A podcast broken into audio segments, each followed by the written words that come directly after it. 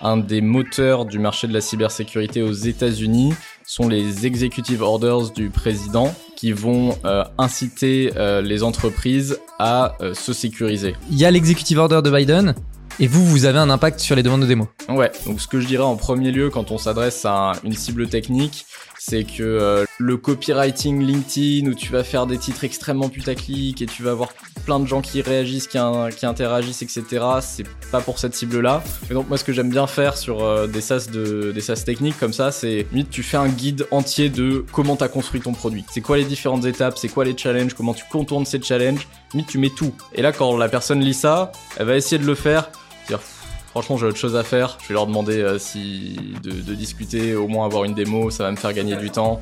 Si je dis à une des personnes de mon équipe français c'était un bon semestre, c'était un bon semestre.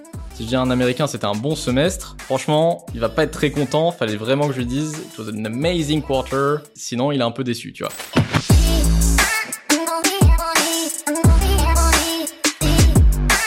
Le marché de la cybersécurité est depuis quelques années en pleine croissance, c'est un secteur très technique mais également très concurrentiel, surtout aux US, et pourtant un acteur français a su faire sa place, Guide Guardian. Si vous n'êtes pas familier du secteur, Guide Guardian est une solution digitale spécialisée dans la détection des éléments qui devraient être secrets dans le code des développeurs. Après avoir levé 44 millions en 2021, ils connaissent une croissance impressionnante, en particulier sur le marché US, puisque 80% de leurs clients sont là-bas. C'est un business avec des paniers moyens très élevé, une cible très technique, des enjeux de compliance complexes à aborder. J'ai donc voulu comprendre comment il gère toutes ces contraintes en ayant une croissance aussi forte. J'ai donc invité Orient Roturier, grosse directeur de la boîte, pour en parler. Dans cet épisode, nous abordons les défis du marché de la cybersécurité, la difficulté d'adresser un persona technique, comment ils ont réussi le pari de conquérir le marché US avec une équipe majoritairement française, mais aussi les stratégies marketing utilisées pour arriver à de tels résultats. Mais avant d'écouter l'épisode, vous connaissez la chanson, un like, abonnement, 5 étoiles, tout ça, tout ça, je vous souhaite une très bonne écoute.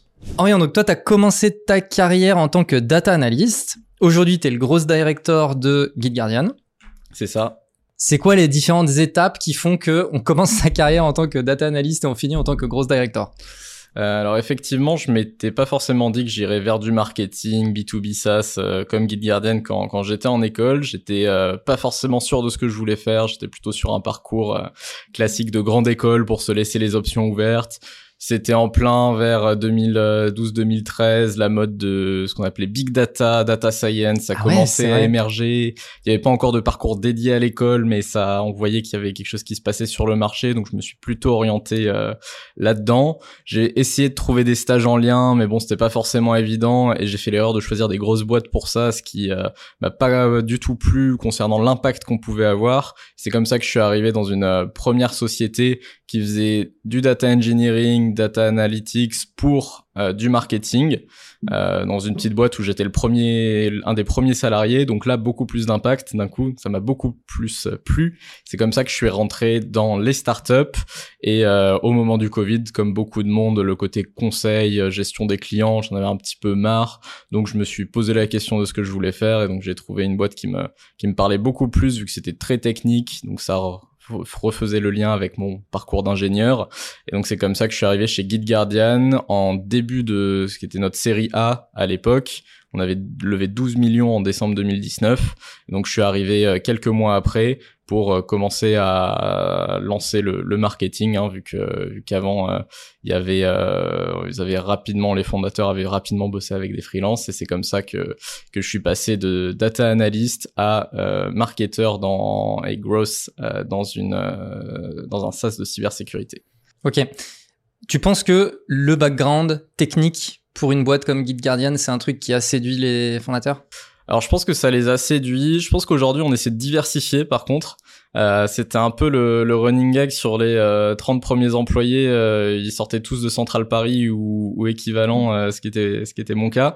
Euh, Il y a eu un moment où il y a besoin d'ajouter de, de, la diversité par contre dans les équipes. Donc ça, fort heureusement, on, on y est arrivé en staffant un peu plus une fois qu'on avait euh, trouvé des managers qui allaient euh, qui allaient nous aider à scaler pour euh, parce que sinon tu, tu risques d'avoir que des gens qui pensent pareil et qui vont ouais, livrer les mêmes choses. Donc au bout d'un moment, on a on a changé ça. Ouais. Ok.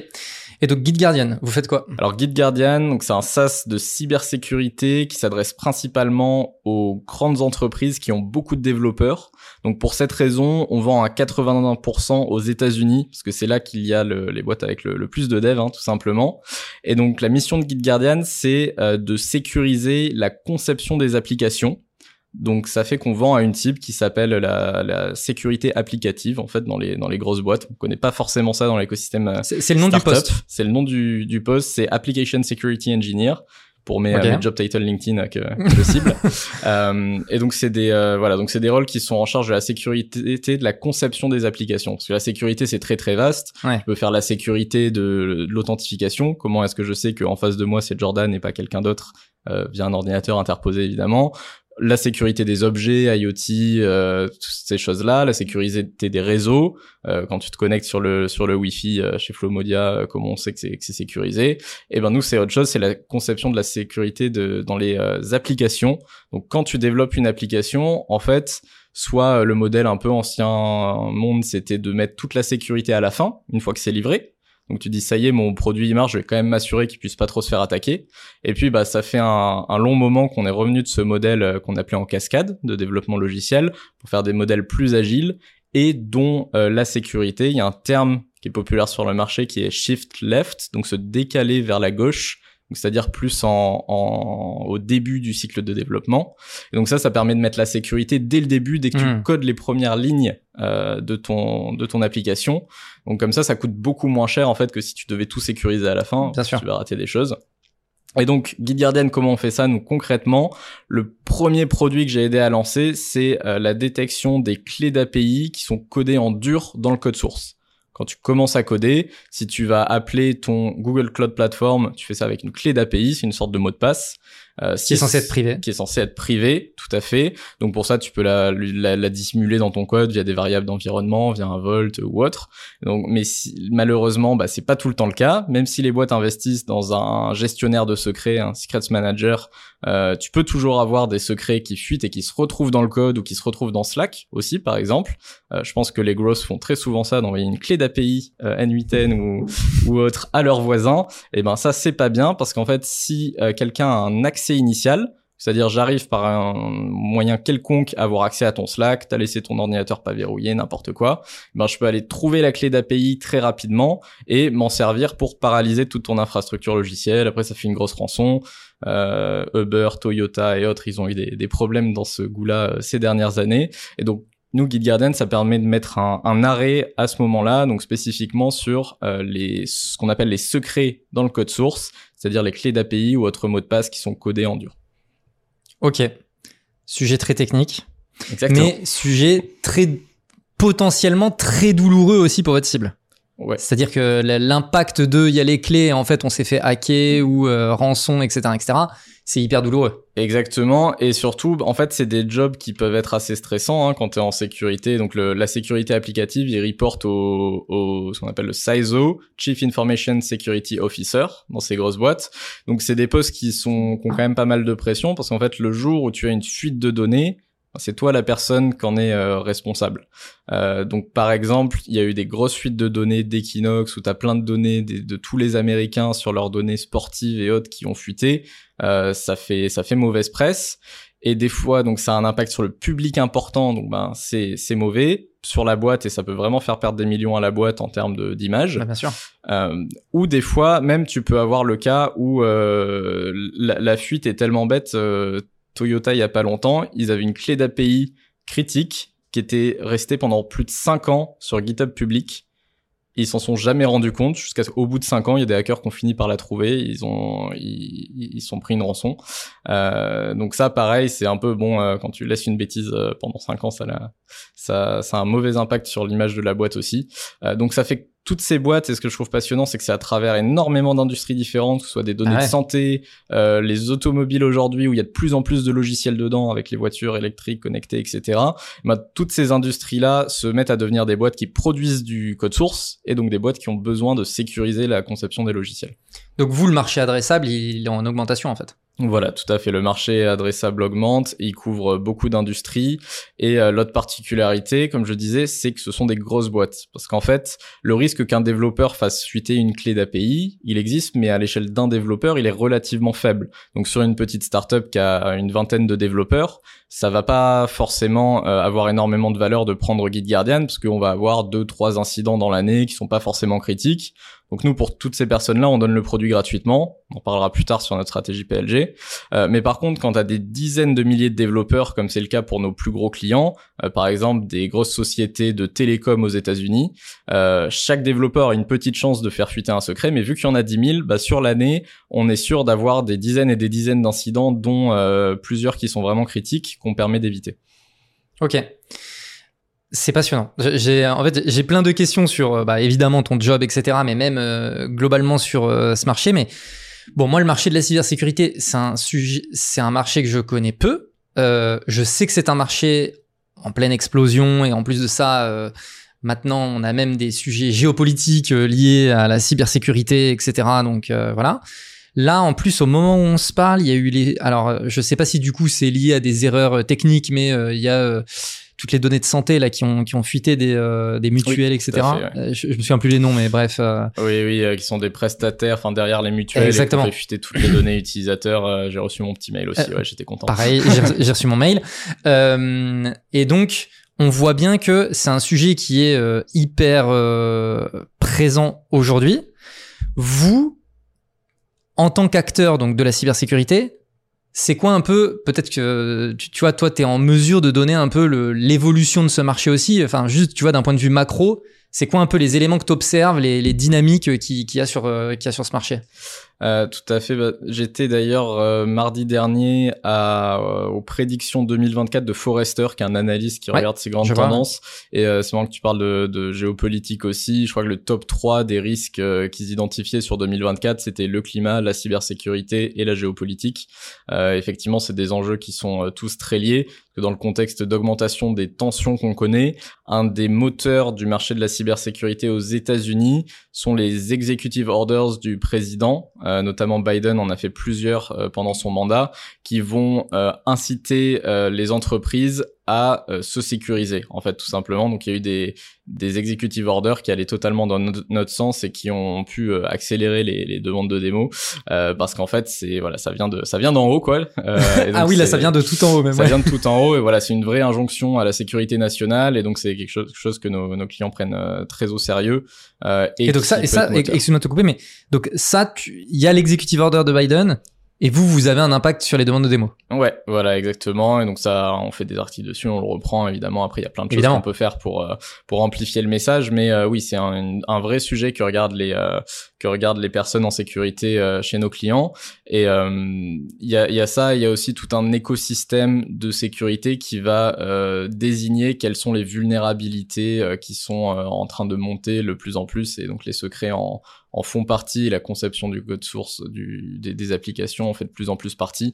Euh, donc évidemment, enfin comme tu l'as dit, c'est un secteur en croissance et en plus dans ce secteur, notre petite niche euh, de la euh, de concevoir des applications de manière sécurisée est en train de, de monter aussi. Hmm. Est-ce qu'on peut dire que vous, ce que vous faites, en fait, c'est plutôt la partie euh, préventive plutôt que euh, soigner euh, tu vois par rapport à la médecine tu vois il pourrait y avoir un peu un espèce de parallèle mhm. comme celui-là? Ouais c'est un très bon point parce qu'en fait quand on quand on s'intègre avec des clients pour la première fois on va faire un scan de tout tout ce qu'ils ont et on va remonter un certain nombre de secrets, on va les aider à remédier ce, ce premier batch.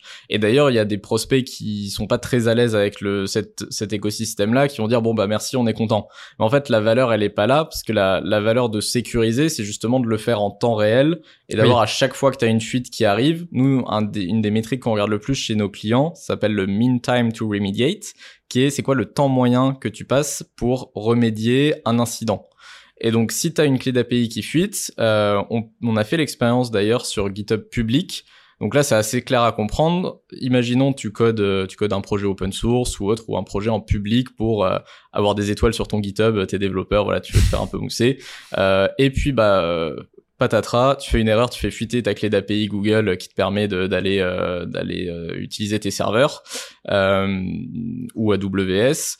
Euh, qu'est-ce qui se passe? Ben en trois minutes, t'as un mail de Guide Guardian qui te dit euh, que t'étais en train de, de, coder avec une clé AWS et qu'on l'a détecté, donc il faut vite que tu la changes. Au bout de cinq minutes, on a testé avec des fausses clés où on est on est pingé euh, quand quelqu'un l'utilise. Au bout de cinq minutes, t'as euh, trois hackers qui l'ont utilisé pour aller miner du Bitcoin avec ta clé AWS, plus ou moins. Donc ça va, ça va très très vite. Donc ça, sur cet exemple sur GitHub public, bah nous on, on, l'applique pour nos clients. Où certes, il y a le scan initial hein, qui va te sécuriser, c'est très bien. Mais après, au, au, au fur et à mesure, bah, tu as besoin d'être notifié à chaque fois qu'il y a un de ces incidents et à le résoudre vite, faut les prioriser, machin, tout ça. Et en fait, notre euh, valeur ajoutée, notamment par rapport à beaucoup de concurrents, c'est justement de pas être un dashboard de plus, parce qu'il croule sous les dashboards en sécurité, c'est de vraiment t'aider à remédier tes incidents. Donc nous, on fait ça notamment en mettant le développeur dans la boucle c'est-à-dire c'est la sécurité qui nous achète, mais le développeur qui a fait fuiter la clé il a tous les éléments en main pour résoudre le problème. Donc en fait, on fait en sorte qu'il soit prévenu très très vite et qu'il puisse résoudre ça avec la personne de la sécurité. Ok, oui, parce que l'avantage de GitHub, et d'ailleurs pour les personnes qui connaissent pas GitHub, mais du coup c'est vraiment un, un repository, hein, c'est comme ça que ça s'appelle, de, de code en fait. C'est là où de code en bon français. Ouais, exactement. Et donc euh, c'est c'est là où euh, les développeurs vont stocker leur code. Et donc il y a une partie effectivement tout ce qui est open source, donc euh, bah, le code est public. Et puis après donc il y a une partie euh, privée pour les entreprises qui développent, voilà. Euh, Exactement. Et et donc chaque personne qui pousse du code eh ben euh, il y a un nom d'utilisateur avec son email, etc. Donc toi, en fonction de qui est-ce qui a push le code euh, directement dans GitHub, bah, tu es en mesure de remonter l'information, de dire bah en fait c'est cette personne-là qui a push le code et qui a donc commis l'erreur, donc je vais être en mesure de l'alerter. Voilà, c'est ça. Donc c'est en fait c'est le principe qu'on appelle notre alerte du bon samaritain. C'est-à-dire que vu que dans tous les cas pour nos clients qui nous payent, on surveille tout GitHub, on vérifie qu'il n'y ait pas de clé d'API liée à leur domaine qui fuite. Euh, concrètement, pour ça, on a beaucoup de données de GitHub. Ah S'ils ont un problème, on peut les dépanner. Euh, et donc, ça fait que ça fait que grâce à ça, on a dans le commit, il y a un committer email. Donc, on sait qu'elle est euh, dans 99% des cas, on a l'email de la personne qui a fait le, le, commit. Et donc, on va pouvoir, euh, on s'est dit, bah, quitte à avoir toute cette donnée, euh, certes, on s'en sert pour nos clients, mais autant essayer de réduire euh, l'impact sur les développeurs individuels qui n'ont rien demandé. Euh, ils n'ont pas envie que des hackers minent du Bitcoin avec leurs clés, donc on va aussi aller les prévenir euh, tant qu'à faire. Donc on a automatisé ça, ça nous coûte 80 dollars à l'année avec un compte Mailgun, c'est très efficace.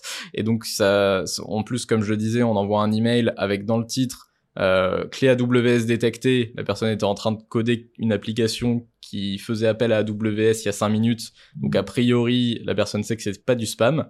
Euh, et comme ça, ça permet d'avoir un très bon, on a un très bon taux d'ouverture sur ça. Et, euh, et l'autre chose, c'est qu'on fait pas de follow-up, c'est juste un email, on t'a prévenu, on a, on a fait, euh, on a fait notre devoir. Maintenant, t'en fais ce que tu veux, pas d'obligation.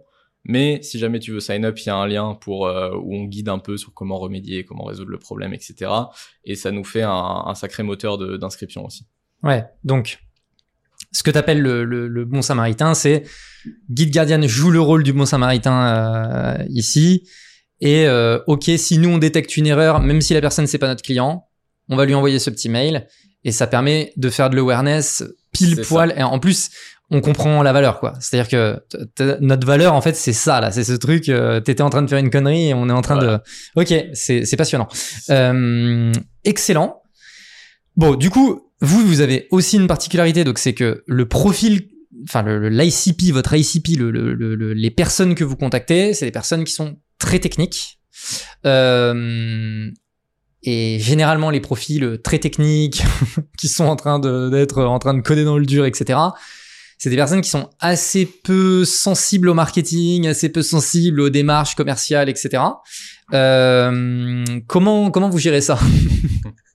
Alors c'est ouais, c'est intéressant le venant moi-même un peu de ce background là euh, d'ingénieur, on aime bien dire euh, l'ingénieur tu vois c'est un peu un être euh, qui est qui plane au-dessus de ses émotions, qui est tout le temps rationnel, qui garde les, la tête euh, froide. En tout cas, c'est ce qu'ils aiment bien se dire. Après, euh, il y a des techniques qui marchent. Hein. bah oui, évidemment. Cela dit, euh, donc ça veut pas dire qu'on fait pas de marketing. Cela dit, c'est juste qu'il faut le, il faut le maquiller un peu ou il faut le, le, faire ton marketing de manière à ce que ça apporte beaucoup de valeur à la personne.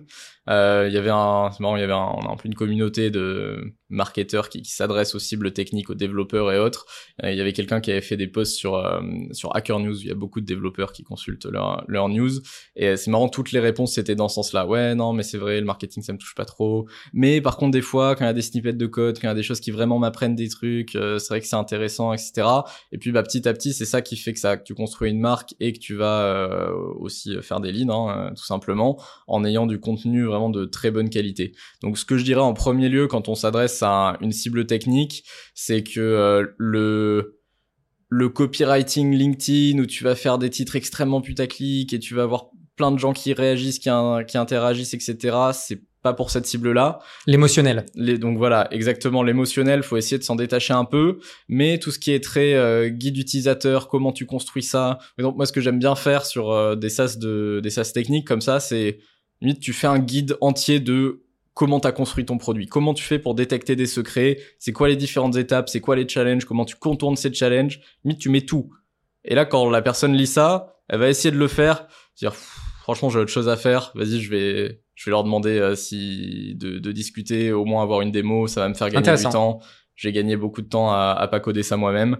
Euh, et donc ça permet d'en fait montrer la, valeur tout simplement, tout, toutes les choses qu'on a, tous les obstacles que nos équipes produits et, engineering ont dû contourner. Bah autant être transparent sur tout ça, créer des guides, créer des, livres blancs qui ont vraiment beaucoup de valeur ajoutée. Et pour moi c'est ça le premier truc à faire quand tu t'adresses à une cible technique. Ok, ça me fait penser à une histoire que j'ai entendue très récemment.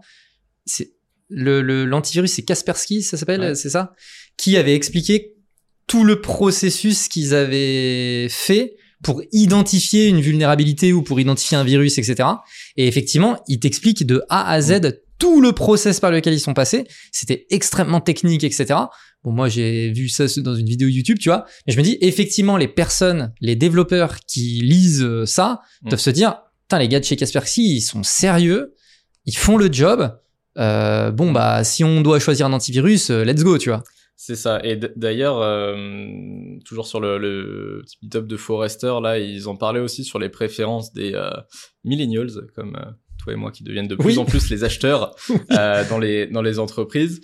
Bah, en fait, tu peux, on a de plus en plus une préférence, avoir un pricing ouvert, vraiment beaucoup de transparence sur le produit, à pouvoir y avoir accès facilement, voir le tester et euh, comprendre vraiment comment comment il fonctionne. Et notamment tu me posais la question j'ai répondu un peu marketing mais aussi côté sales.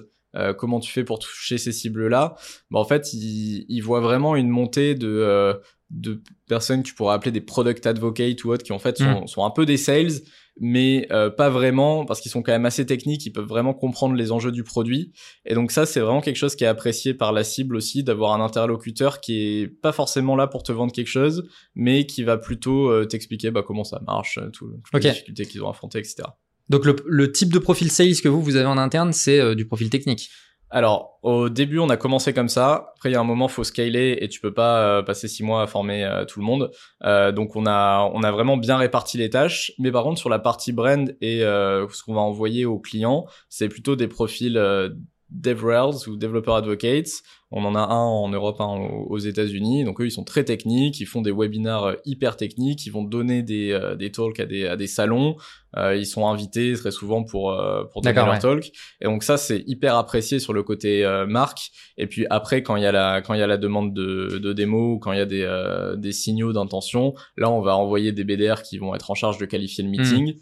Mais par contre, dès le premier, dès le premier meeting, on va s'assurer qu'il y a au moins un sales engineer dans la boucle pour faire la démo et répondre aux questions techniques d'intégration.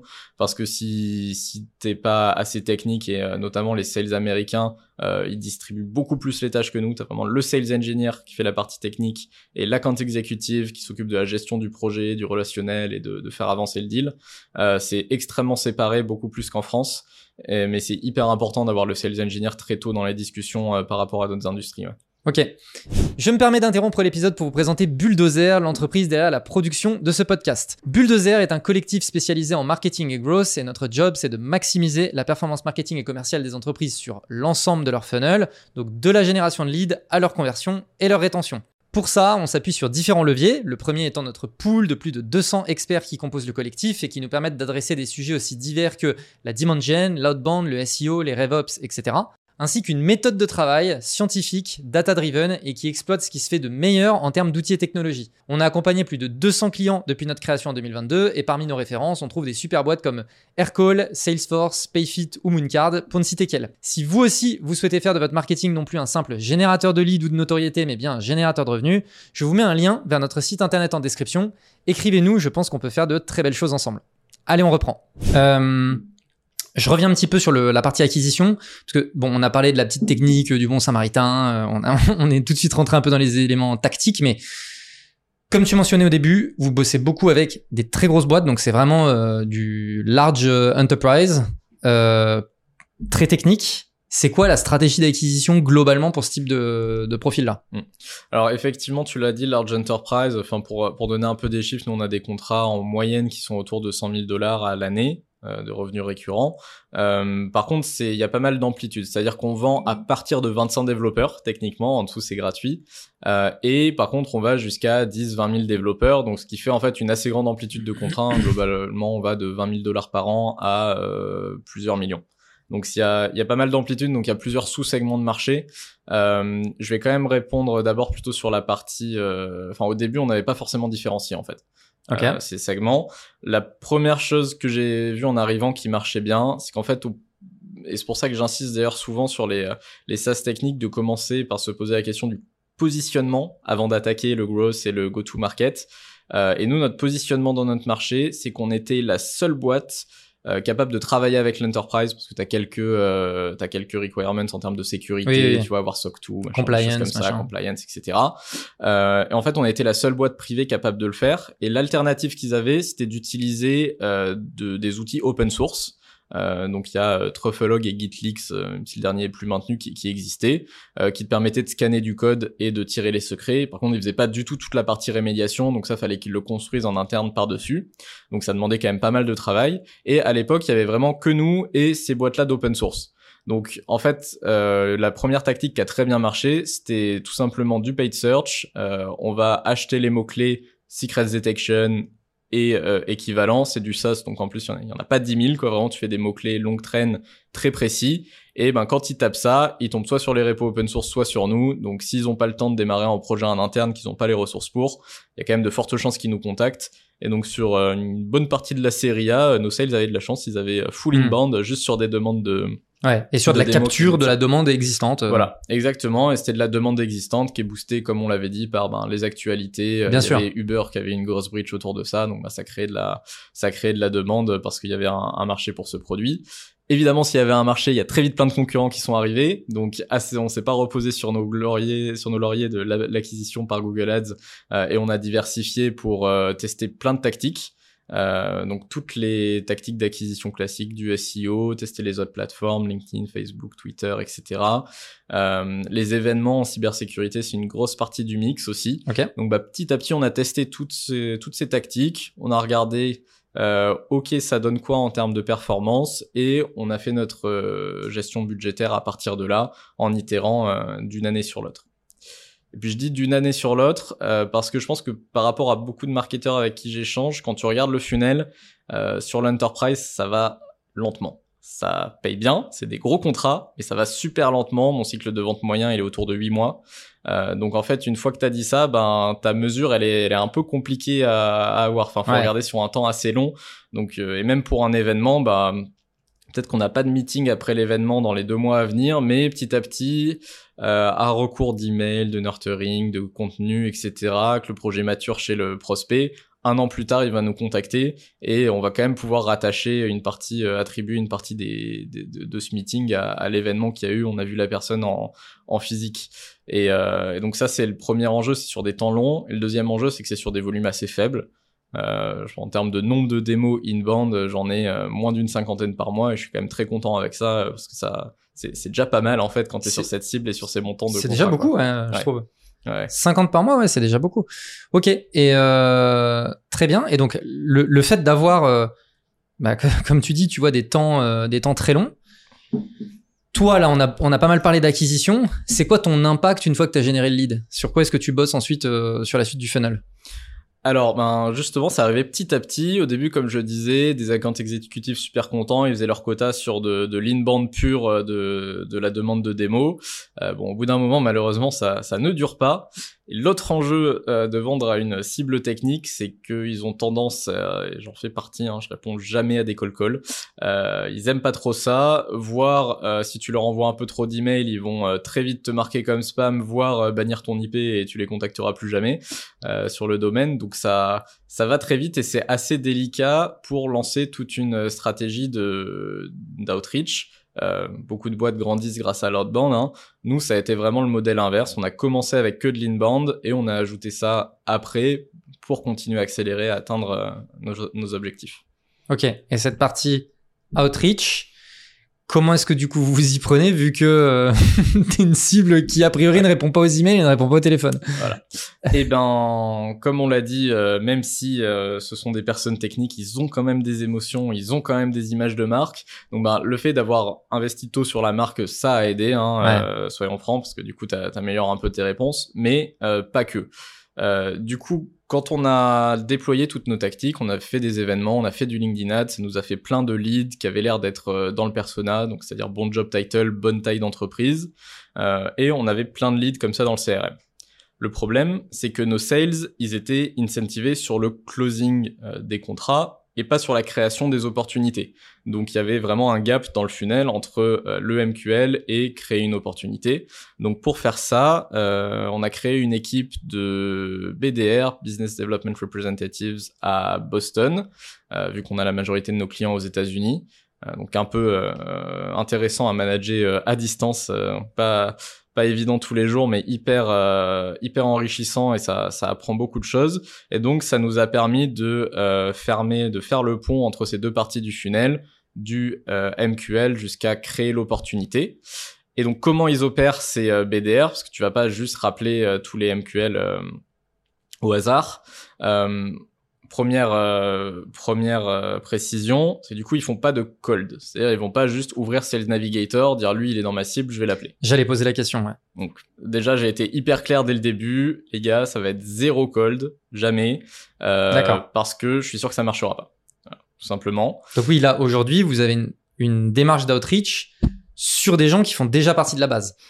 Alors sur des comptes qui font déjà partie de la base, D'accord. Par contre, euh, et donc c'est une petite euh, subtilité qu'on a qu'on a introduite récemment, c'est-à-dire qu'on les fait travailler sur des marketing qualified accounts.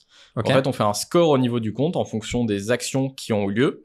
Euh, donc si tu as téléchargé un white paper, tu vas augmenter un petit peu ton scoring. Et puis euh, si t'as, si on sait en plus que ta boîte recrute euh, en sécurité applicative, et même si l'offre d'emploi mentionne détection de secret, bah c'est encore mieux. Ça fait augmenter le score du compte. Et euh, la subtilité, c'est que c'est pas forcément un seul contact. Ce qu'on le disait sur des gros contrats, t'as pas un seul acheteur. C'est pas je vends aux startups, c'est le CEO qui va m'acheter ou c'est le CMO qui va m'acheter. Euh, t'as des cercles d'achat en fait où tu vas avoir la sécurité applicative. Tu auras peut-être des mecs côté engineering parce qu'en fait on va on l'a dit, on va embêter leurs développeurs pour qu'ils résolvent les, les secrets. Potentiellement, tu vas avoir euh, le la, gestion des euh, threat management, donc la gestion des incidents aussi qui sera dans la boucle, qui est encore une équipe de sécurité à part. Donc ça fait qu'on a des cercles d'achat d'une dizaine de personnes en fait au final sur un deal quand tu regardes le deal euh, avant de closer quoi. Donc il y a beaucoup de monde qui est qui est à contacter. Donc pour cette raison, on va qualifier le compte. On aura peut-être qu'une ou deux personnes qui sont en base, et donc, mais par contre, on sait exactement pourquoi ces euh, deux personnes sont en base. On sait quelles actions ils ont fait sur notre site. On sait ce qui les intéresse a priori. Et donc, on va contacter le cercle d'achat. Donc là, il y a un peu de sales nav et regarder euh, qui hmm. sont les personnes autour. Mais au moins, on peut se rattacher à quelque chose. Voire, on peut euh, demander euh, une référence à la personne qui, qui a opt-in, qu'on a vu un événement, qui a téléchargé le contenu. et donc ça, ça nous permet petit à petit d'étendre le cercle d'achat et d'essayer de trouver quelles sont les bonnes personnes. Parce que bah, pour donner un exemple, Orange, c'est nos clients. Je crois qu'il y a 8 ou 9 euh, CISO, Chief Information Security Officer. Ah oui.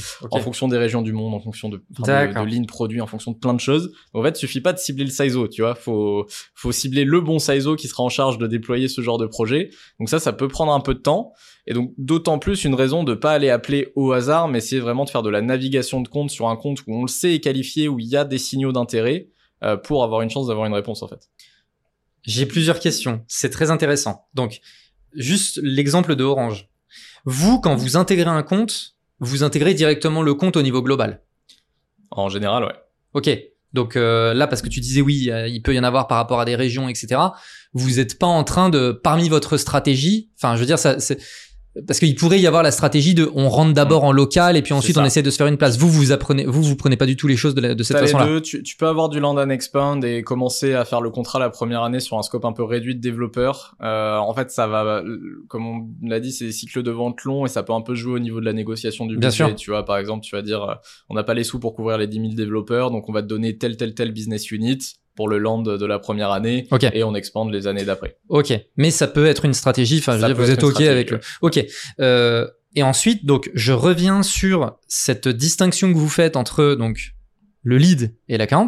Donc là, on est vraiment sur de la strata BM euh, pure. Hein. Là, là, c'est le playbook. donc, vous raisonnez en termes d'account. Tu disais, bon, parfois, en fait, euh, moi, en termes de personnes que j'ai en base, euh, j'ai que deux personnes. Euh, c'est pas ça qui t'empêche d'aller les contacter. C'est pas parce qu'il y en a que deux que tu te dis, c'est pas, euh, voilà. Donc, on est vraiment sur une logique de scoring. C'est ça. Ça va ce que j'allais dire, ça va dépendre à quel point ces deux personnes sont intéressées. Tu vois, si Ouais. je les ai juste eu en base sur un téléchargement de white paper de Gartner ou bon, c'est un peu générique sur le code. Ouais. Je vais pas forcément les prioriser dans les dans les personnes à appeler. Euh, par contre, si je vois des signaux un peu plus forts, euh, visite de patch pricing, chez qui recrute, euh, j'ai vu de l'activité sur GitHub qui a l'air de correspondre, euh, là ouais, je vais je vais les contacter. Ok. Et euh, est-ce que vous attendez au minimum qu'il y ait une personne décisionnaire? Parce que tu disais, ok, il y a 10 personnes autour de la table, mais ce que t'expliquais aussi, c'est que à la fin, c'est euh, le ciseau qui va ou euh, Ouais. telle et telle personne. Je veux dire, est-ce que si parmi ces deux personnes, t'as aucune personne qui est décisionnaire, tu vas quand même y aller? Ah écoute, tu tombes bien, je suis en plein débat sur les commissions des BDR. À quel moment tu dis qu'une opportunité est qualifiée D'accord. Euh, donc ça tombe très bien. Non, en fait, euh, effectivement, ça, ça peut être au, au cours du cycle d'achat, euh, parce qu'en fait, ce dont tu as vraiment besoin, c'est d'avoir un champion qui peut être un, Ouais. un mec euh, contributeur individuel, tu vois, et qui va vraiment porter le projet. Euh, donc dans, dans, ce- genre de grosse entreprise, euh, ça arrive souvent d'ailleurs, hein, que ce soit vraiment euh, qu'on commence par les contributeurs individuels et puis après petit à petit ça remonte euh, dans l'organisation. Oui, à un moment tu as le ciseau qui tamponne euh, le budget, mais euh, on va d'ailleurs rarement commencer par le ciseau parce qu'il est pas forcément assez technique ou assez tu vois dans le Mm. terrain Mm. pour euh, suivre les dernières tendances de sécurité spécifiquement sur la conception des applications. Euh, il n'a pas forcément ce niveau de détail et c'est ok. Euh, c'est quand même important d'avoir un peu d'une bonne image de marque auprès de, de lui ou elle euh, si c'est la personne qui doit signer le chèque. Mais euh, ça, c'est pour ça qu'il faut vraiment cibler tout le cercle d'achat. Ouais. Et on va même plutôt avoir tendance à commencer par le bas, tu vois, pour avoir des, parce que c'est des gens qui peuvent être un peu plus dispo ou, Oui, ou et puis qui sont plus les mains dedans, quoi. D'où l'intérêt, encore une fois, d'envoyer ces petites alertes, stratégie bon samaritain, les petites alertes directement aux développeurs pour que eux ils puissent aussi remonter l'information. Voilà, Ouais. c'est ça. Bah, c'est un peu le, c'est un peu pour moi le, le défaut ou le challenge de l'approche du bon samaritain. C'est comme tu l'as dit, on prévient les développeurs et moi je vois à la sécurité. Donc il y a un peu de boulot pour remonter. Mm. Mais bah mine de rien, en fait, si euh, toi t'es euh, chez Orange et j'ai déjà une quinzaine de développeurs de tes équipes qui nous utilisent à titre perso, c'est quand même un bon argument pour Bah, euh, décrocher le téléphone, quoi. Et puis je pense aussi que au moment des discussions, le fait de dire on est en train d'envisager Git Guardian et qu'il y en ait un dans la team qui dise ah bah attends moi la dernière fois ils m'ont envoyé un email, ils m'ont permis d'identifier euh, blablabla euh, Ouais. et euh, c'est le wow effect euh, direct. J'imagine que ça participe aussi. euh, Voilà. Au négo. Et- exactement. Et donc on leur, on leur donne, euh, ouais, on leur donne une bonne visibilité là-dessus. On a 500 000 développeurs quand même qui utilisent euh, l'application aujourd'hui grâce au, au système euh, du Bon Samaritain. Ça nous fait plein de sign-up. Euh, donc 500 000 développeurs, ça commence à être intéressant pour euh, à la fois avoir ces arguments de vente euh, dans le dans le dans le cycle de vente et aussi avoir plein de données pour pouvoir faire des rapports euh, gated, tu vois, sur euh, c'est quoi les tendances, c'est quoi les, les clés d'API qui sont en train d'être de plus en plus fuitées. Euh, typiquement l'année dernière, il y avait les clés OpenAI, donc voilà, c'est des, des insights qu'on peut apporter au marché qui sont intéressants. Ok. Euh, je reste sur cette approche ABM parce que c'est une grosse partie de votre strat. Euh, comment est-ce que vous travaillez en commun équipe market sales? Je, je vais plus loin dans, je finis mon truc, mais comment est-ce que vous travaillez en commun? Donc market d'un côté, sales de l'autre, grosse euh, sales, avec la particularité que votre équipe est particulièrement éclatée dans le monde, puisque bah toi, on a bien compris que t'étais pas aux US, et pourtant la majorité du marché est aux US. Comment est-ce que vous gérez ça? Ouais, alors effectivement, on a commençait à vendre euh, de en fait le plan de série A de décembre 2019 c'était d'ouvrir un bureau aux US bon, du coup ça a pris un peu de temps avec le Covid euh, mais maintenant on y est on y est arrivé donc là moi dans mes équipes j'ai euh, cinq personnes en France et cinq personnes aux États-Unis euh, donc c'est effectivement un peu de un peu de boulot à coordonner. Parmi ces équipes, il y a les événements, donc field marketing, euh, qui s'occupe d'organiser les événements, une personne aux US, une personne en, en France pour les événements européens. Euh, il y a la demand gen qui est en France, euh, growth engineering aussi automation, tout ça qui est en France, et euh, les BDR qui sont aux États-Unis. Donc les les les BDR, l'avantage, c'est que du coup, on, m'a souvent posé la question, c'est pas un peu bizarre de mettre les BDR au marketing bah en fait, dans les boîtes qui font de l'inbound vers un modèle mix, c'est même la majorité des cas où c'est comme ça, euh, d'après un rapport de, The Bridge Group. Et pour moi, ça fait sens parce que ça permet d'être aussi beaucoup plus proche du contenu où tu vois, il y avait déjà un gros background d'inbound.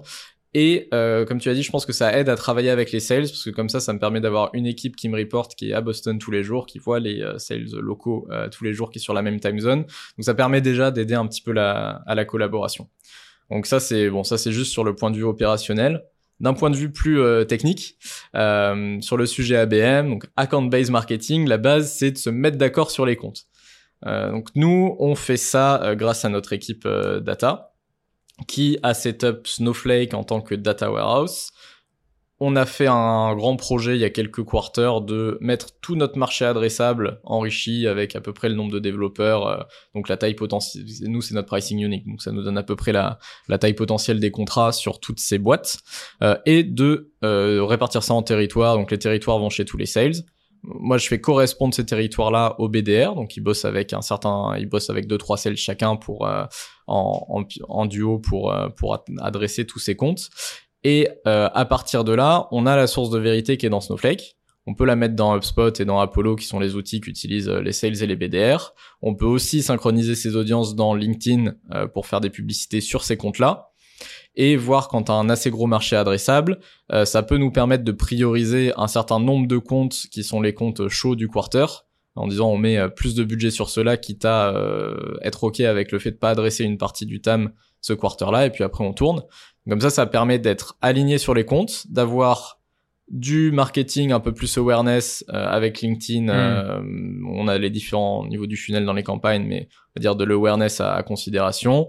Et les BDR qui bossent sur les mêmes comptes, qui sont dans le bureau avec euh, les accounts exécutifs US, qui peuvent un peu coordonner, faire l'exploration de comptes ensemble et ensuite les sales qui euh, ben, ont des ont des meetings posés par les BDR ou euh, des demandes inbound et peuvent euh, encore se concentrer sur le closing. Ok, on est d'accord que là dans ce que tu viens de citer donc ce que tu appelles les leads donc sur te, sur ta TAM, tu as ceux que tu considères comme chauds. Encore une fois, ceux qui sont considérés comme chauds, c'est en fonction du scoring. Voilà, exactement. Et donc ça, c'est un moteur de détection de signaux d'intention euh, qu'on a lancé il y a le quarter dernier et qui, euh, et qui là commence à, bien prendre forme. On continue d'ajouter des signaux au fur et à mesure. Euh, et donc on a construit tout ce moteur de la collection, la collecte du signal, le charger dans Snowflake, faire la jointure avec le marché total adressable. Quand ça dépasse un certain score, si le compte pas déjà dans HubSpot, bah, on le crée, on l'attribue à quelqu'un. Euh, et comme ça, ça permet d'avoir des comptes qui sont euh, relativement chauds dans le CRM et qui vont tomber dans la to-do des BDR euh, pour qu'ils puissent ne pas faire de, cold et s'adresser à des comptes qui sont déjà un peu réchauffés. Ok, excellent. donc vous avez vraiment mis en place votre machine outbound avec les intent, etc., etc on, en off, on avait parlé du côté euh, buy versus build sur cette partie un peu machinerie euh, outbound. C'est quoi euh, Enfin, là, on, ouais. on est d'accord que la machine, elle est chez on vous. Donc là, elle est chez nous. Cela dit, je reste ouvert euh, à un jour acheter les, les vendors que j'avais consultés. Donc, c'est des boîtes type Six Sense ou Demon ouais. Base qui en fait te propose un, un, tout en un, tout packagé sur on te donne tous les comptes qui sont chauds euh, pour acheter du Guide ouais. Guardian aujourd'hui. Ouais. Euh, j'ai fait pas mal de démos avec eux pour un peu comment comprendre comment ils font ce tour de passe-passe dans leur dans leur boîte noire. Et il y a des trucs intéressants, c'est beaucoup autour de l'IP reveal. Euh, donc, c'est-à-dire révéler les IP qui ont visité ouais. ton site et associer ça à des, à des comptes et te charger l'information. Je trouve que ça a quelques limites. La première, c'est que, bon, euh, Bank of America a vu ton site, euh, super, so what? Maintenant, il y a encore 15 ciseaux, faut, tu vois, faut trouver la bonne, euh, la, bonne personne là-dedans. Et le deuxième truc qui me gêne un peu, c'est que s'ils ont une IP reveal aussi bonne, c'est parce qu'ils ont mis le tag sur ton site pendant le, le POC, qu'ils ont aussi mis le tag sur le site de tes concurrents. Moi, j'ai un peu peur que c'est peut-être le fait d'être en sécu qui rend parano, hein, mais j'ai peut-être probablement. J'ai un peu peur que du coup ils puissent dire à, à mon concurrent euh, que euh, bah tiens eux ils sont sûrement dans le marché pour de la détection de secrets mmh. parce qu'on a vu qu'ils étaient chez machin. Mmh. Euh, J'adore. c'est un peu comme ça qui qui fonctionne, donc je je pense que je serais ouvert à les les acheter un jour pour ajouter un signal. Euh, mais comme on l'a vu sur les peer je trouve que c'est un petit peu moins fort que certains signaux qu'on peut scraper, obtenir nous-mêmes. Euh, et donc c'est pour ça que là pour l'instant j'ai privilégié la partie euh, build euh, plutôt que buy. Et c'est vrai qu'en parlant à d'autres marketeurs, bah tu peux beaucoup mieux comprendre vu que c'est pas black box, déjà avoir un vrai point d'accroche avec la personne Bien que sûr. tu appelles parce que tu sais exactement à quel événement tu l'as vu, quel white paper il a téléchargé ou les autres signaux un peu plus originaux qu'on qu'on utilise. c'est notamment des choses qu'on arrive à obtenir grâce à notre produit en récupérant de la donnée de GitHub public. Donc ça c'est le la petite nouveauté qui nous a fait euh, obtenir pas mal de meetings, c'est qu'en fait on fait un rapport personnalisé sur l'activité GitHub de ta boîte. En fait toi si t'es une une grande boîte aux États-Unis, euh, t'es développeur, même si toi t'es sur t'es pas sur GitHub, bah peut-être qu'ils codent quand même sur GitHub, tu vois, dans leur temps libre. Et il se trouve qu'il y a un certain nombre de clés qui vont faire fuiter, qui peuvent, qui risquent d'être liées à ton organisation. Donc en fait nous ce qu'on fait c'est qu'on on regarde donc le nom de domaine de la boîte on regarde tous les développeurs qui sont associés à ce nom de domaine, qui ont fait fuiter des clés, et on fait un petit mail tout simple en contactant les personnes qui ont l'air d'être euh, sur le sujet, en disant bah on a quand même détecté environ 500 clés euh, qui ont été fuitées par des développeurs de ta boîte. Euh, sur ces 500 clés, il y en a une centaine qui sont encore valides quand même, donc c'est pas forcément des clés liées au business, mais ça peut l'être. Euh, Est-ce que ça te dit qu'on en discute euh, lors d'un call avec vos, vos équipes euh, en charge de ça?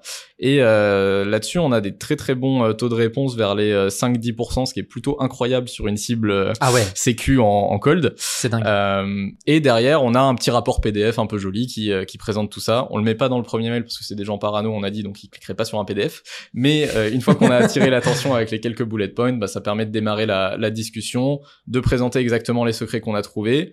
Et là, je suis en train, on est en train de bosser sur les dernières petites nouveautés du type vraiment souligner une clé particulièrement risquée, intéressante à montrer. Type, si une clé d'infrastructure et euh, c'est vraiment chaud qu'elle soit encore valide et qu'elle soit euh, présente euh, dans GitHub public. Là, aujourd'hui, on le faisait encore un peu à la main avec nos sales engineers qui nous aidaient à regarder. Donc moi, mon but, c'est de mettre tout ça dans Snowflake les passer au BDR et comme ça, comme on disait en intro, euh, faut un peu découper les tâches. Donc même avec des BDR qui sont un peu moins techniques, ils vont quand même pouvoir dire euh, bah, telle clé c'est un peu chaud, faut, ce serait bien qu'on en discute. Quoi. Passionnant. Euh, mm. Passionnant. Je reviens sur le buy versus build et tu parlais de Six Sense ou euh, voilà les outils de ce type. Tu vois, tu sais, quand tu disais, euh, ouais, c'est peut-être parce que je travaille en cybersécurité, mais je suis un peu parano. Euh, en fait, euh, quand il y a des gens qui vont détecter, enfin, quand ces outils-là, ils vont détecter quelqu'un chez moi, bah, du coup, ils vont faire passer le message aux autres. Oui, mais ça marche aussi dans l'autre sens. Tout à fait. Moi, j'ai l'impression que c'est un peu le trade-off, tu vois. C'est parce que là, il y a aussi une réalité, c'est que du coup, tu passes à côté de ce signal-là. Exactement. Mais cela dit, et l'autre, oui, dernier argument du buy versus build, c'est des plateformes qui coûtent un rein. Alors ça c'est certain, on n'en a pas parlé mais ça coûte une blinde. Et en fait, enfin globalement, euh, sans révéler son salaire, la personne que j'ai embauchée qui me fait le gross engineering et qui nous développe tout le système d'intent, coûte pas forcément beaucoup plus cher que la plateforme d'intent en fait. Donc c'est pour ça que j'ai aussi commencé par ces signaux qui sont plus puissants. Oui, step by step. Mais step by step, on est on est assez on essaie assez d'être cash efficient chez GitGuardian et je pense que c'était une bonne décision vu le paysage euh, de des investissements euh, du moment de tu vois de pas avoir un trop gros cash burn. Donc voilà, ce genre d'outil encore une fois tu as raison, je pense que c'est un bon signal à rajouter, mais je préfère déjà appuyer sur les signaux qui sont propriétaires à GitGuardian et qui du coup vont avoir un impact euh, plus fort et ensuite le rajouter pour avoir euh, toutes les armes euh, dans l'arsenal. Oui, c'est vrai que souvent parce que l'outil il est tout en un, t'as juste à le plugger, etc. Il y a beaucoup de personnes qui vont se dire je vais commencer par ça. Mais en fait, toi, tu te dis, moi, je préfère me dire que je vais finir par ça. Exactement. Parce qu'en fait, le 20-80, il est chez moi, quoi. C'est ça. Et, et en plus, je me dis que ça me permet aussi de développer une bonne compréhension de ce que fait cette catégorie d'outils. Parce bah, on l'aura fait. Donc, ouais, au moins, t'es sûr de pas te faire bullshiter par le vendeur après, quoi. Ouais. Ok, excellent. Euh, top. Euh, côté équipe, on en a parlé. Je voulais juste revenir aussi sur un petit point qui est euh, le côté multiculturel. Comment gérer une équipe multiculturelle comme celle que tu as alors effectivement, il y a, peut y avoir un certain nombre d'incompréhensions dans les manières dont, on communique. Euh, en, France, en français en général, on a, tendance à euh, ce qu'Erin Meyer appelle, euh, c'est une consultante qui, qui, travaille beaucoup sur l'interculturel, d'être plutôt euh, au contexte, c'est-à-dire que, euh, par exemple, en français, on parle, on sait ce que c'est, on sait tout ce que c'est un sous-entendu. En anglais, il n'y a pas vraiment de traduction. Tu vois, ils ont pas trop, ils sont très très littéraux dans ce qu'ils disent. Ils disent un truc, ça, ça peut vouloir dire ça. Les Américains, t'as ça, mais avec la petite subtilité de si je dis à mon un, un de mes euh, à une des personnes de mon équipe français c'était un bon semestre c'était un bon semestre si je dis à un américain c'était un bon semestre franchement il va pas être très content fallait vraiment que je lui dise it was an amazing quarter really really great sinon il est un peu déçu tu vois donc t'as as un niveau de langage comme ça qui peut un peu se décaler en fonction du niveau de contexte de ta langue natale de ta culture et euh, qui va qui peut créer des incompréhensions dans dans l'équipe euh, donc pour moi c'est un, un, une première étape, c'est euh, déjà de ben, s'en rendre compte et les souligner et ça m'a ça m'a beaucoup appris et on apprend beaucoup avec les équipes aussi à clarifier ce qu'on dit. C'est-à-dire que quand tu as une, une écart comme ça, vaut mieux tous se décaler vers le côté plus bas contexte et vraiment expliciter ce que tu dis et pas faire de sous-entendu. Comme ça au moins tu es sûr que tu compris. Donc, ok. Moi, ça c'est la voilà le Premier gros apprentissage, c'est vraiment dans la manière de communiquer. Gardez en tête que c'est normal, c'est des grosses différences culturelles, faut les, faut les prendre en compte et faut adapter sa communication. Euh, donc dans le bouquin que, que je citais d'Erin Meyer, euh, c'est The Culture Map. Il y a, il y a huit dimensions comme ça, euh, que ce soit sur le, donc le, le contexte, mais aussi le rapport à l'autorité, la manière dont on prend des décisions en groupe, la ponctualité, tout des plein de petites choses comme ça, où on peut avoir un certain écart avec les donc les États-Unis, mais pas que. On a aussi une Ukrainienne dans l'équipe, par exemple.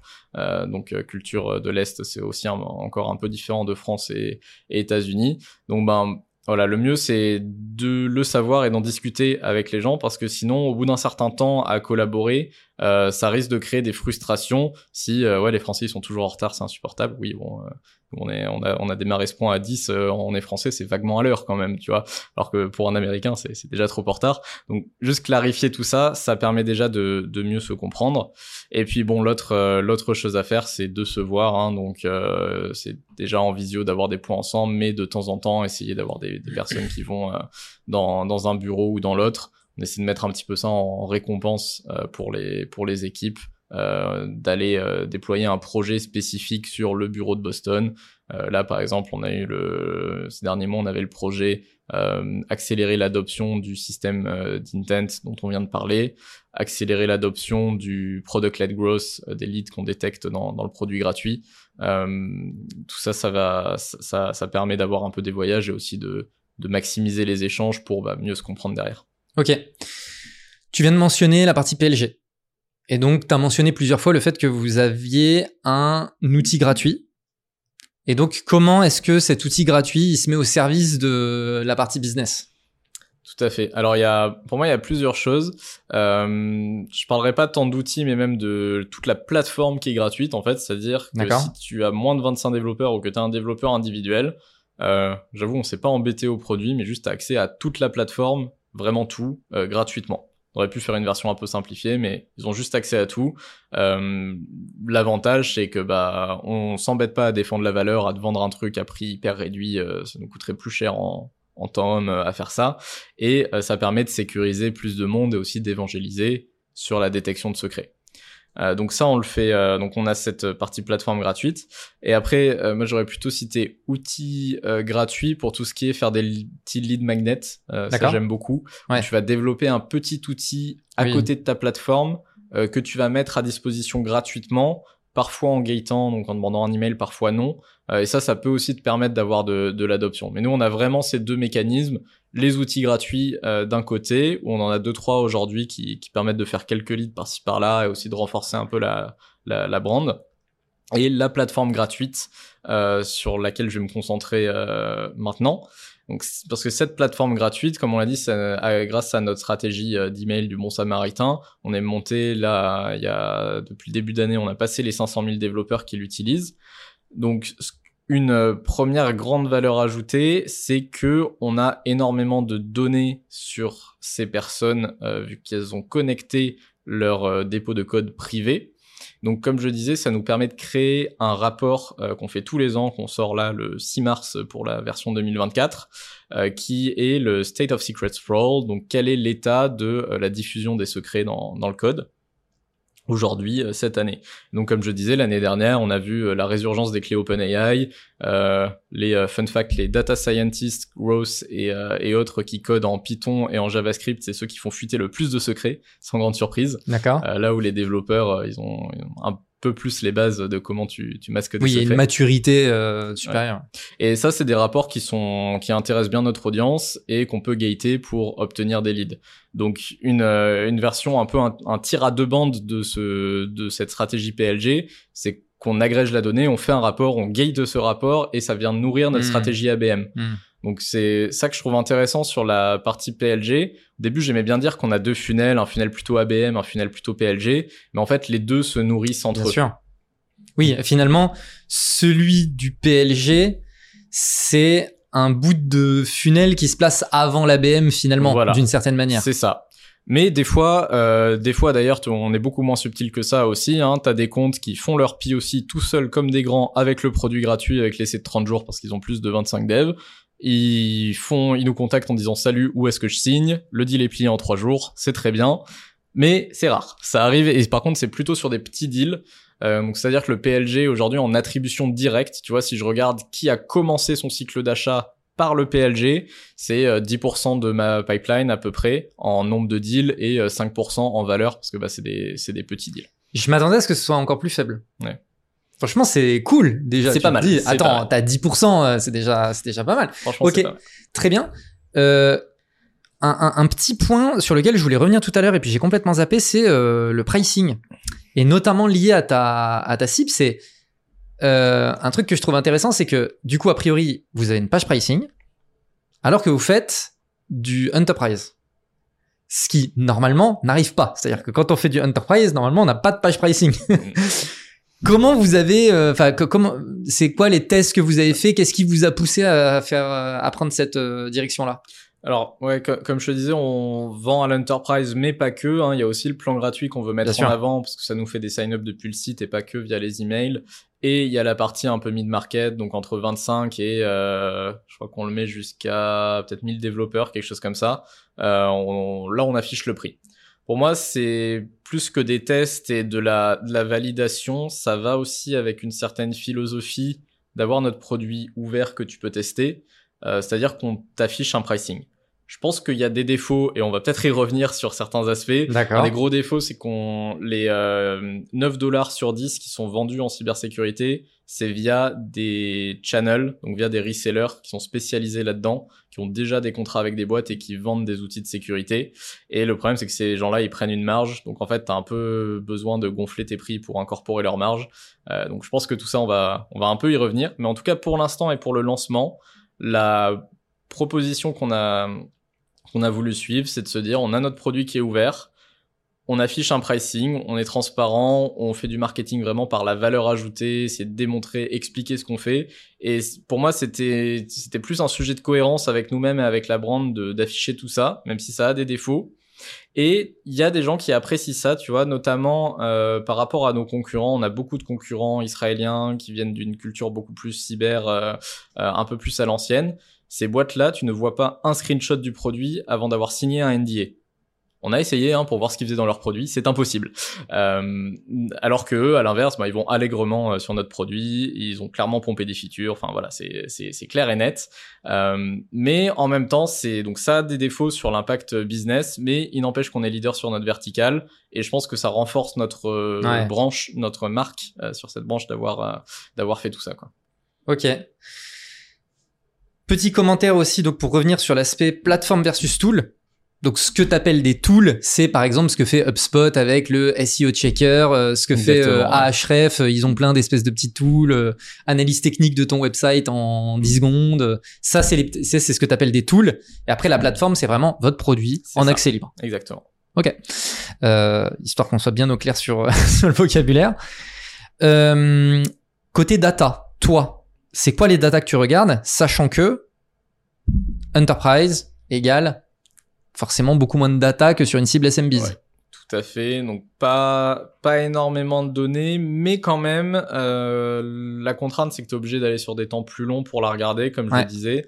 Donc il y a des fois tu pilotes quand même un peu plus un paquebot que euh, qu'un Zodiac euh, quand tu es en SMB et que tu peux très vite. euh, là, je pense à ton, ton épisode avec le CRO d'Agicap où tu peux tu regardes vraiment tout le funnel et d'une semaine à l'autre tu as tout ton funnel. Ouais. Une image hyper précise et tu peux faire des revirements. Moi, honnêtement, c'est pas possible. Euh, c'est comme sur la page pricing, j'ai pas fait des AB tests de fou parce que bah à euh, 30 à 50 euh, demandes de démo par semaine, tu vois, je peux pas non plus avoir euh, un tel volume de tests pour euh, pour en faire énormément. Faut faut que j'en fasse un qui dure trois mois et que je sois sûr de mon test. Quoi. Euh, donc ça, clairement, c'est un c'est c'est un des challenges de bosser dans l'enterprise. Surtout moi, venant d'un background data engineer, des fois, ça me frustre un peu d'avoir beaucoup moins de données avec euh, clair, avec lesquelles jouer.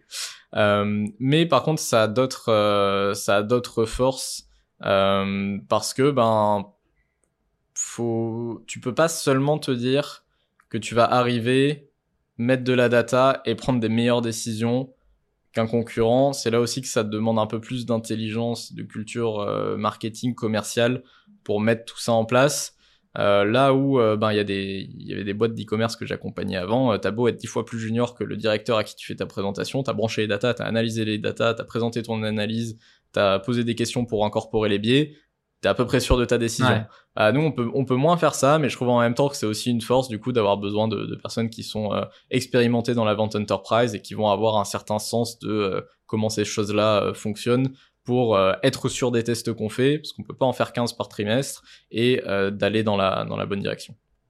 Ok. Et donc toi, les data que tu regardes? Et donc moi, les datas que je regarde au quotidien, ça dépend des équipes. Euh, donc sur la partie ce qu'on appelle la partie demand gen de l'équipe. Euh, donc c'est euh, personnes qui vont gérer le SEO, LinkedIn Ads, Google Ads. Ça, on a pas mal de données. Donc là, on va avoir des rapports euh, spécifiques par euh, par tactique hein, pour euh, améliorer le compte Google, etc. Sur la Du partie- CTR, du CPL, des Ouais, choses comme voilà, ça. Exactement, Classique. du CPC, euh, Ouais. ça dépend de, de ta stratégie d'enchère, enfin voilà, vraiment Bien du sûr. classique euh, en, en acquisition. Euh, ce qui est un peu plus intéressant, c'est sur la partie ABM.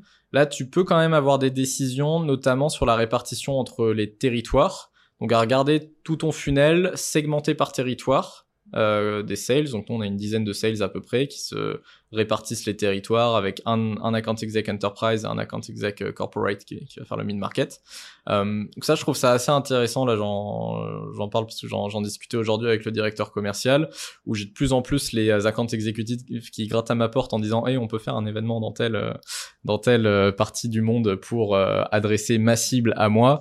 Bah, du coup, ça, c'est des choses que je regarde beaucoup avec la partie événements, où les événements, ça crame de l'argent extrêmement vite. Donc, il faut Oui. bien choisir les événements que tu fais. Ouais. Euh, voilà, Black Hat, c'est genre 80 000 dollars le boost, hein, donc ça, ça va vraiment très très vite. D'accord. C'est un gros événement euh, sécu qui à qui est à Vegas euh, en août. Et ça, c'est juste l'espace. Après, faut Ouais, que tu, ça. après, faut que tu t'installes. la bourse, euh, faut payer les vols, enfin voilà. ça- Bien sûr. ça- Mais t'es obligé pour la marque de faire Black Hat quand il y a une boîte de cyber, donc c'est Ouais. c'est un peu la mafia, mais mais il y a pas le choix. Euh, donc voilà, tout ça pour dire que ça va très vite. Donc quand on fait des événements, je vais commencer de plus en plus à regarder cet équilibre entre les territoires. Euh, qui a de l'inbound sur son territoire, qui a des meetings qui sont bookés par les BDR sur son territoire versus qui doit se débrouiller et a beaucoup moins d'inbound? Euh, pour euh, donc ça, ça sert à la fois au directeur commercial pour rééquilibrer les comptes qui sont associés à chaque territoire et être un peu plus euh, équitable envers les, les account executives.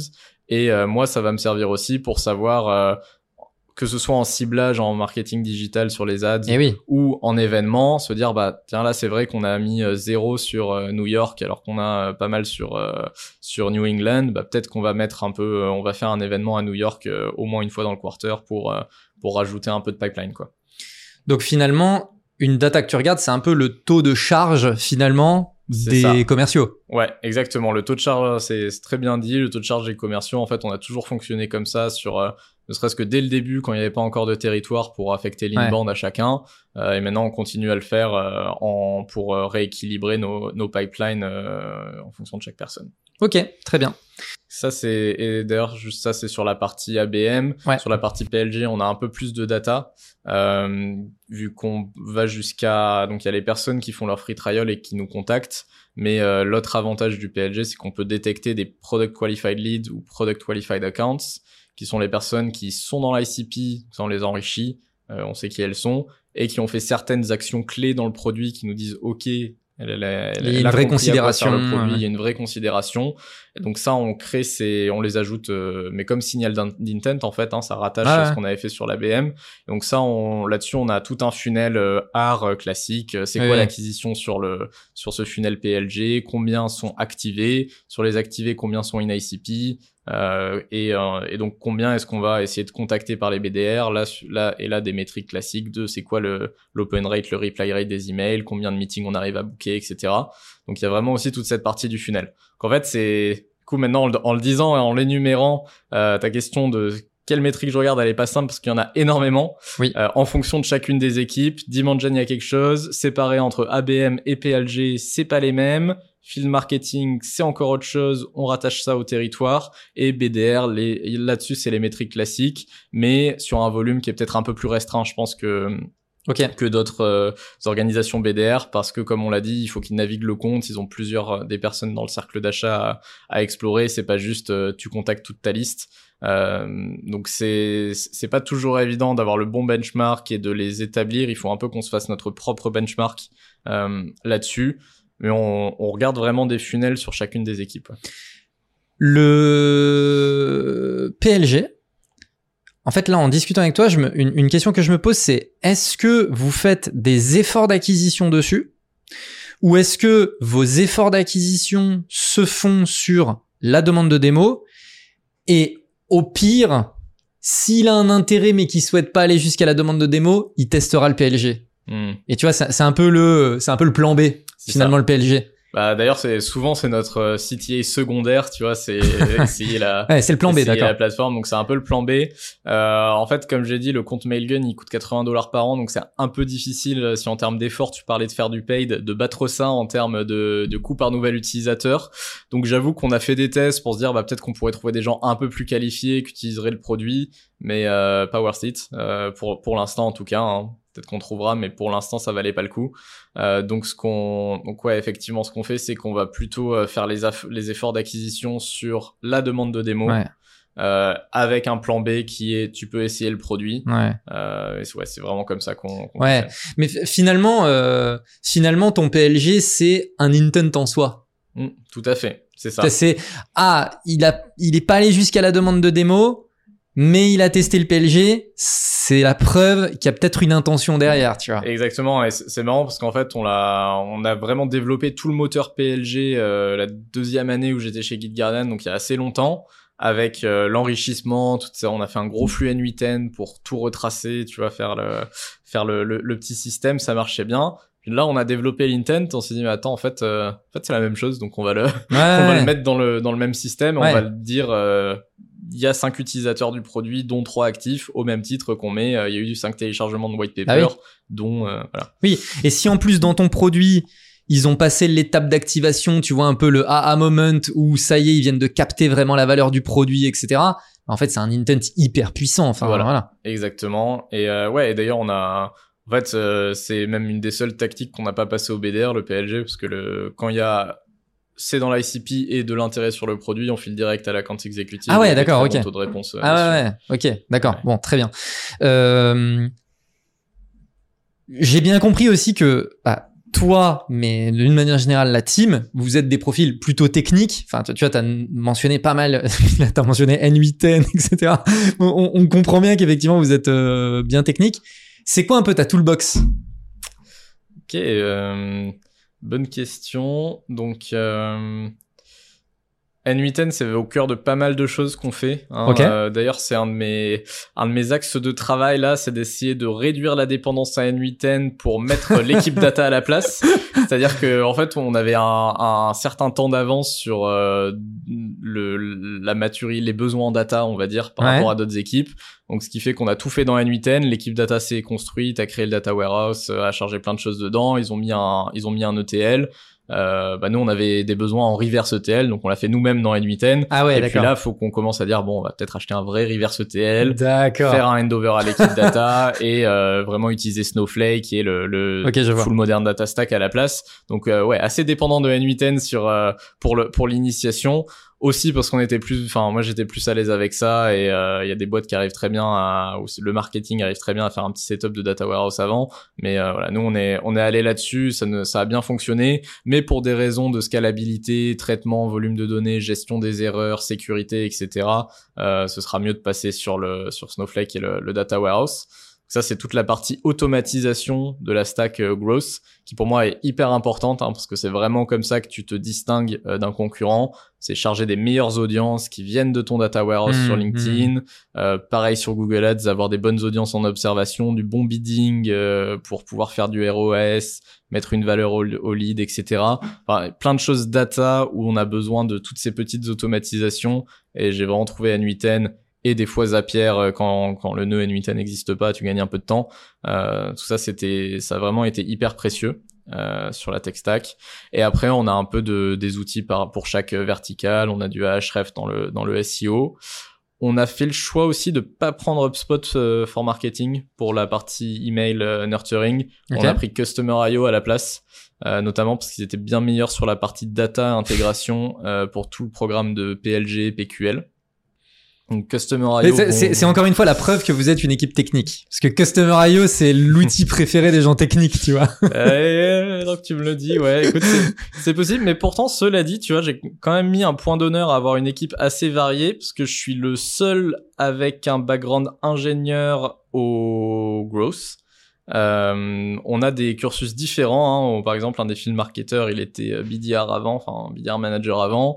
Euh, on a quelqu'un qui faisait du sport extrême avant. Ok. On a voilà, on a quelqu'un qui faisait du recrutement, qui est passé growth engineer, donc D'accord, pas du tout ingénieur. Euh, quelqu'un qui a fait des études de linguistique, qui maintenant fait du SEO. Enfin voilà. Ok, vraiment ok, intéressant. Je suis euh, assez content de la diversité des profils Ouais. parce que ça apporte plein de choses à la manière de penser à l'équipe.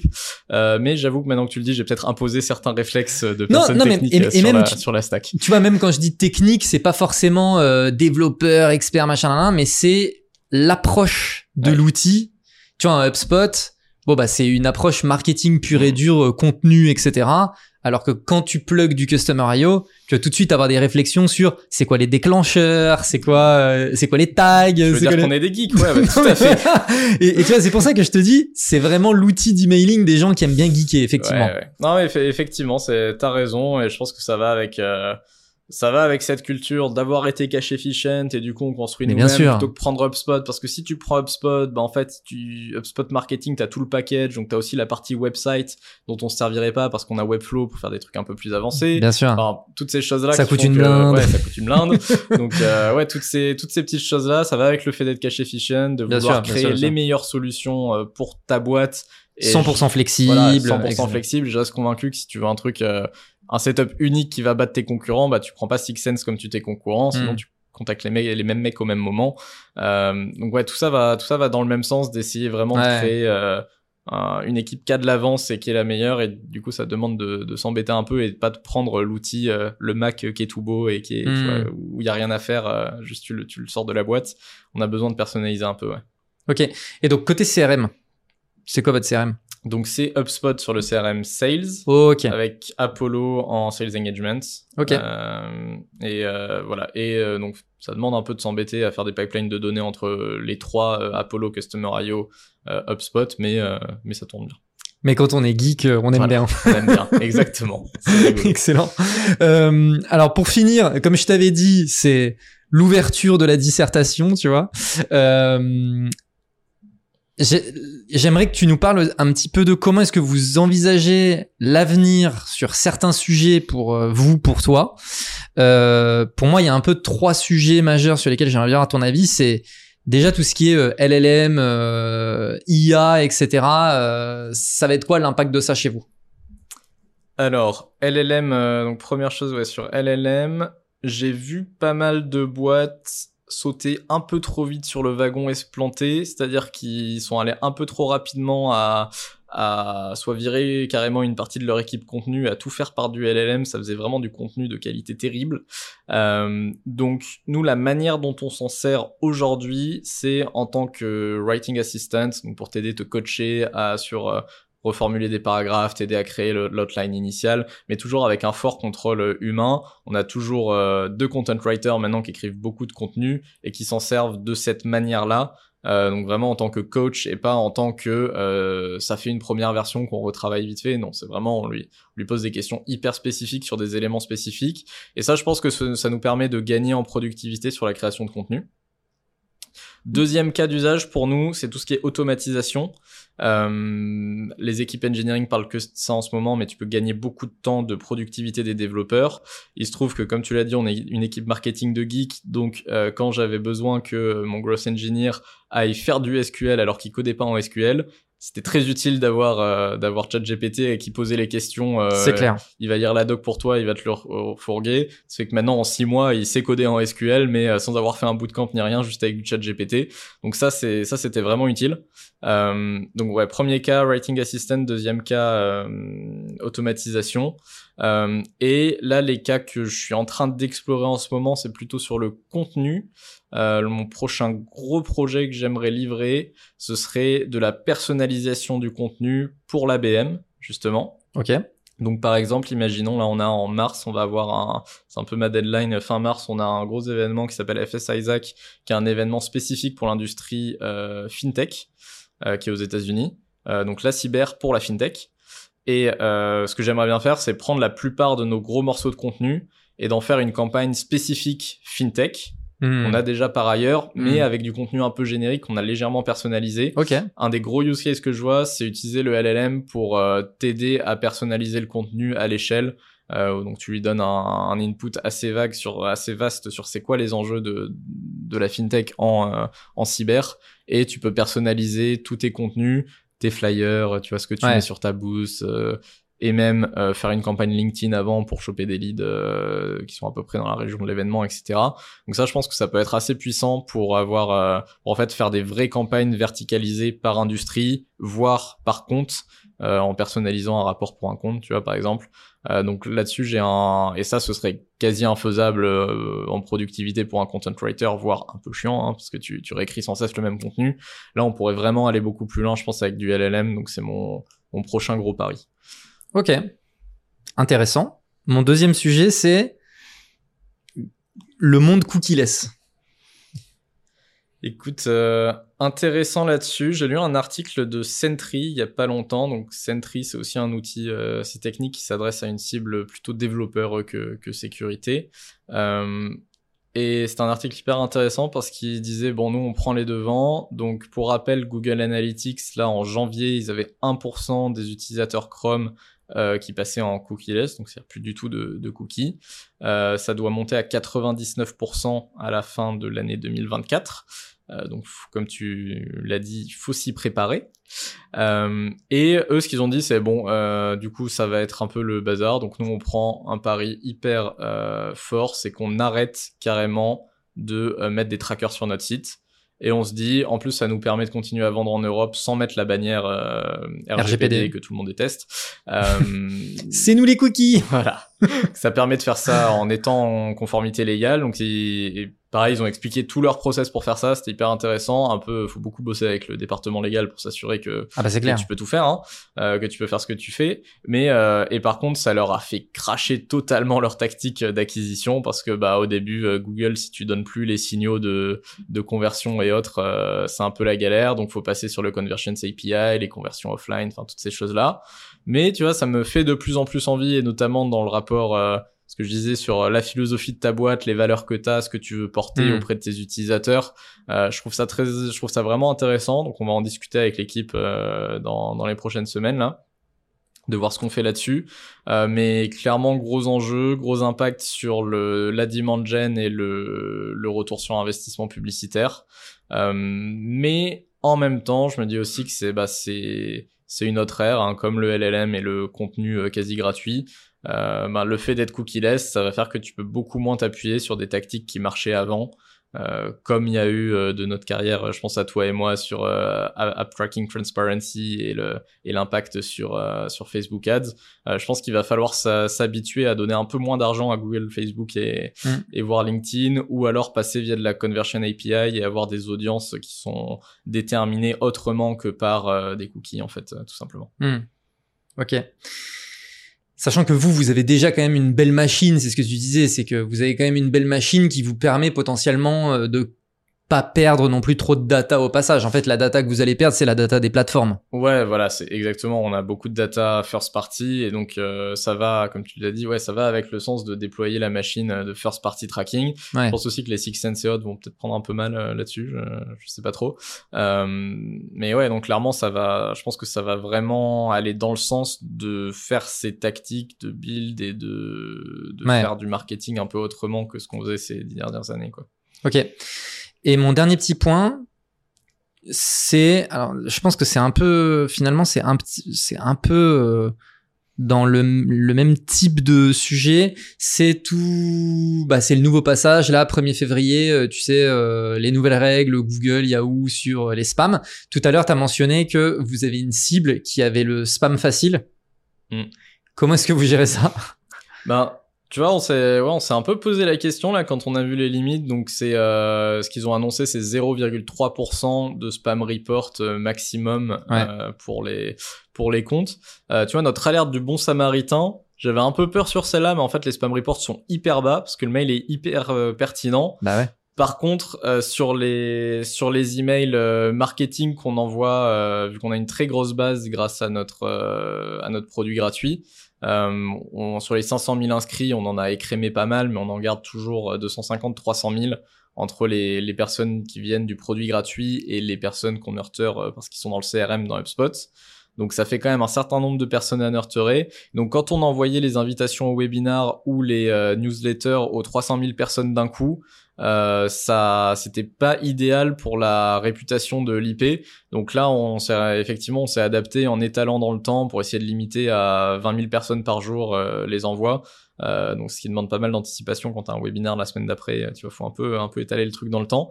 Donc euh, ouais, donc clairement petit impact aussi chez nous sur ça nous a vraiment fait considérer avec beaucoup de sérieux le l'email, mais qui encore une fois euh, va dans le même sens de d'apporter Ouais. de la valeur à l'utilisateur, réduire le spam rate, mettre des euh, me s'assurer que tu nettoies vite les emails qui bounce parce qu'on est sur une cible qui peut changer souvent d'emploi aussi, donc bah le mail pro il est plus valable. Ouais. ouais. Euh, donc voilà, toutes ces choses-là, avoir une très bonne hygiène de, de database, ça nous a fait un peu accélérer sur le sujet, en tout cas, euh, pour euh, s'assurer qu'on soit tranquillement en dessous des 0,3% et qu'on qu'on envoie des mails qui envoient de la valeur. Ok. C'est quoi les prochains challenges pour, euh, pour vous?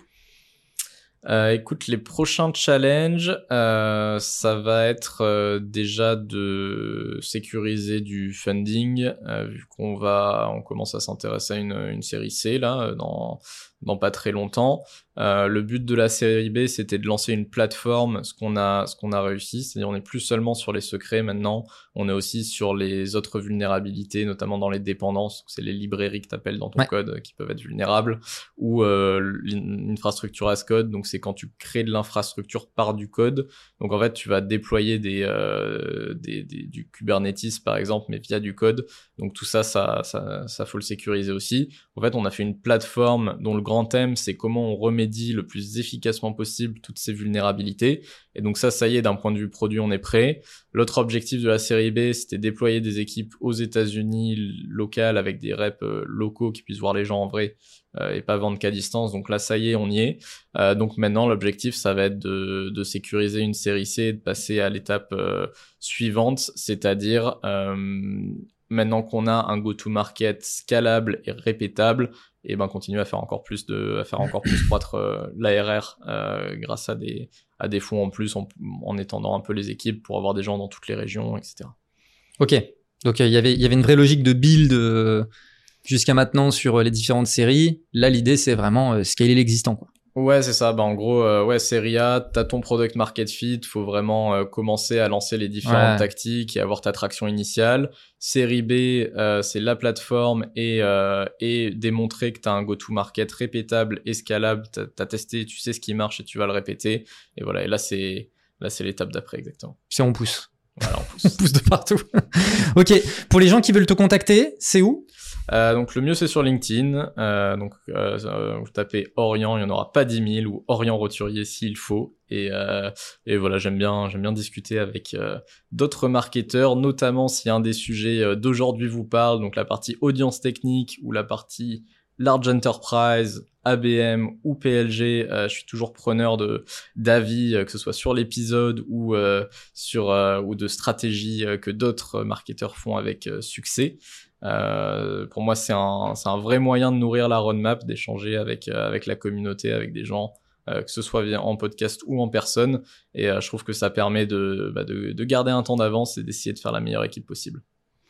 Merci beaucoup, Orient. j'ai trouvé ça passionnant. Je t'ai dit, le sujet cyber, c'est un sujet que je connais pas très bien et j'ai trouvé ça hyper intéressant. Donc, merci beaucoup. Et pour les personnes qui écoutent encore l'épisode, eh ben, vous connaissez la chanson, hein, le like, le commentaire, le partage, tout ça. Merci beaucoup d'avoir écouté. Merci encore à toi et à bientôt. Merci Jordan.